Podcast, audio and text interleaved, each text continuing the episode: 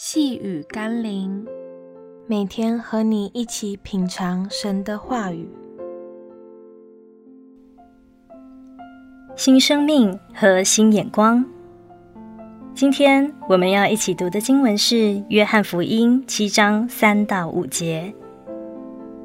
耶稣的弟兄就对他说：“你离开这里，上犹太去吧，叫你的门徒也看见你所行的事。”人要显扬名声，没有在暗处行事的。你如果行这些事，就当将自己显明给世人看，因为连他的弟兄说这话，是因为不信他。越是亲近的家人，常常讲话，因为不加修饰而造成伤害。或许就是因为朝夕相处的家人，以为可以看透他人。所以，对至亲的家人，常常说出否定与不信任的话。不要用过去的相处经验来判断一个人生命可能的改变。耶稣三十年在家中的表现，并不等于后来三年半在上帝计划时间表里的生命与服事。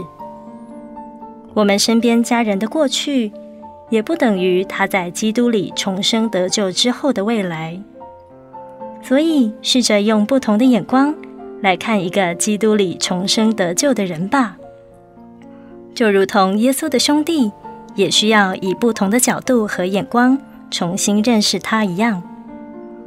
让我们一起来祷告：主啊，是的，许多时候我们会受先入为主的影响，使我们看待自己的家人时无法跳脱过去的想法。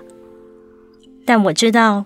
若有人在耶稣里，他就是新造的人，旧事已过，都变成新的。所以，求主给我属天的眼光，重新去看待那些在基督里的家人与朋友。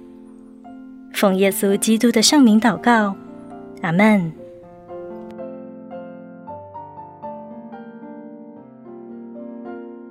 细雨甘霖，我们明天见喽。